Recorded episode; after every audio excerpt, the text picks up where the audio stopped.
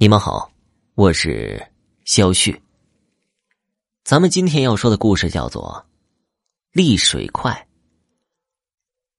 这利水快怎么说呢？是我们这里老一辈代代传下来的一种验鬼的方法。我也不知道它正儿八经的名字应该叫什么，只是老人们叫它利水快，我们也从不去深究。就这么叫下来了。在大城市那叫迷信，但是在农村嘛，大家伙都知道，总是有些敬畏鬼神的。即使是现在，家家户户都基本能出个大学生了，有些东西啊，大家也是讳莫如深的。听我妈说，我小时候出生没几个月的时候，一家人去外婆家里吃饭，这一吃就吃到了晚上。那个时候啊，可没有现在这么发达的交通，四个轮子一溜烟的就能开回家了。在那个年代，就只能靠两条腿一路走回去。我出生的时候，我爸为了做生意方便，借钱买了辆自行车，在附近一带也算是个稀罕货。我妈抱着我坐在后座，我姐坐在前排。我爸用力踩着自行车，本来一切都是好好的，可就在经过那座山的时候，出事了。那山呢，离我们家不远，说是山，但也不算高，也不算大。小时候见识短，一直以为山就是这样的。等我见识了真正的大山，我才明白，我们那儿的这座山呢，只能叫小山丘。因为我们那儿就这么一座山，所以呢，家里的先辈们就葬在这山上。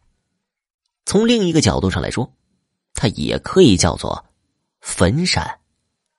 路过那山的时候，本来在妈妈怀里乖巧睡着的我，突然就哭了起来，手脚乱挥，哇哇大哭，把我妈吓得差点从车上摔下来。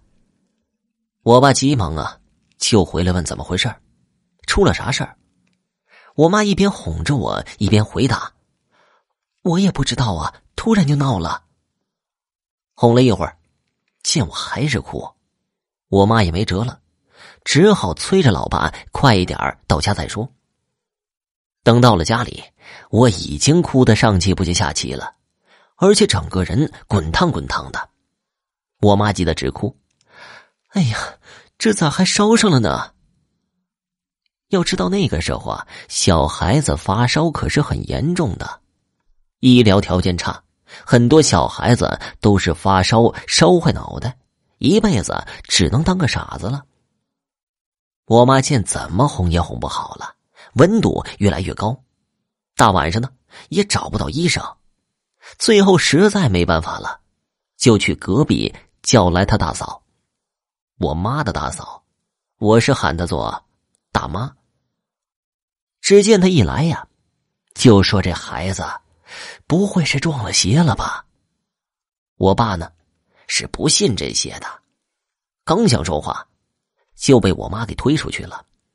我妈说：“现在实在是没办法了，什么方法都要试一试。”大妈呢，就叫我妈从厨房拿碗。盛了半碗水，再拿了三根筷子过来。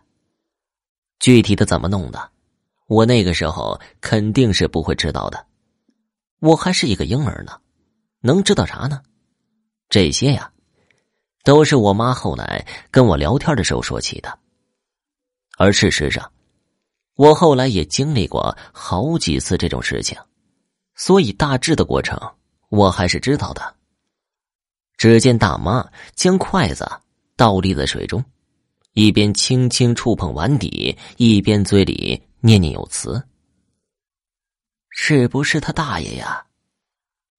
说一句，就将筷子笔直的往碗底放，筷子并没有站在水中，于是他接着念：“是不是他外公啊？”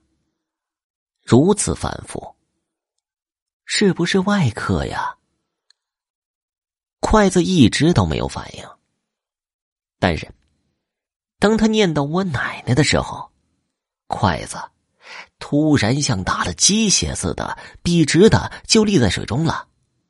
没有人用手扶着他，他就是直直的站在那儿。大妈舒了一口气，看来呀，是他奶奶想他了。他没见过这个小孙女，就想抱抱她呀。接着，又对着筷子说道：“你呀，已经是那边的人了，再喜欢也不能去碰他。好了，快让他好起来，看把大家给急的。”又对我妈说：“来，把孩子抱过来，对着筷子拜拜。”我妈赶紧照做。说来也奇怪呀，本来还在哭闹不止的我，突然间就不哭了，体温也没有那么高了。这下我妈悬着的心才算放下。大妈又让我妈在门口烧点纸钱，就走了。第二天。我已经完全好了，一点儿也不像经历过一场高烧的人。为这事儿，我妈特意去找了算命先生，给我算了一下。算命先生说，我天生八字轻，极易被脏东西惹上，而且八字轻的人容易失魂。我不知道算命先生的话是不是真的，也不懂八字这种东西是否真的存在。但是我这个人的确是很容易被惊吓的，一点小小的事儿能让我吓一跳，心慌半天。这事儿过去好几年以后，我大概三四岁的样子，也是去舅舅家里吃饭。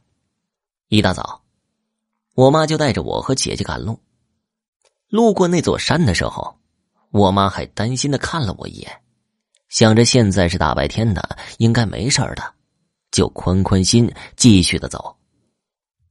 到了舅舅家，我妈就加入了下厨的行列，把我扔给姐姐，让我们小孩子一边玩去了。事情在大家入席的时候发生了变化，最先发现我不对劲儿的是我姐，因为我吐了，她赶紧叫来我妈。当时正是夏天。老妈以为我中暑了，又是刮痧，又是吐风油精的，是痛的我鼻涕一把泪一把的。可是情况并没有好转，接着我又开始发起了高烧，整个人立马变得蔫了，脸色苍白如纸。舅舅他们赶紧把我送到卫生院，医生给我打了退烧针，本来百试百灵的退烧针却对我失效了。温度越来越高，整个人已经开始恍恍惚惚了。就这样一直拖到晚上，我妈一看退烧针不管用，实在是拖不得了，就抱着我拉着我姐赶了回来，又叫来了大妈。不用说呀，还是我奶奶，把我妈给气的呀，骂又骂不得，还得烧些纸钱给供着。这以后呢？我妈就不怎么带我出门了，特别是要经过那座山的时候，把小时候的我给郁闷的呀。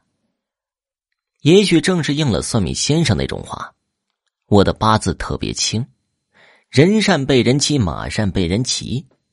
结果没想到这八字轻，还会被鬼欺呀！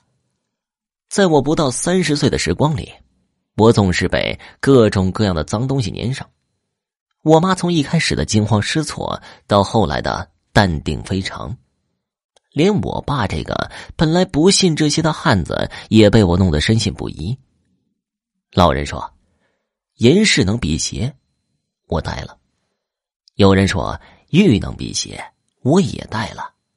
甚至我妈还去庙里求了黄符纸，可是效果却都不太理想。有时候我也怀疑。”难道我的八字已经轻到这地步了吗？现在很多人都将老祖宗遗留下来的东西批评的体无完肤。我只想说，宁可信其有，不可信其无。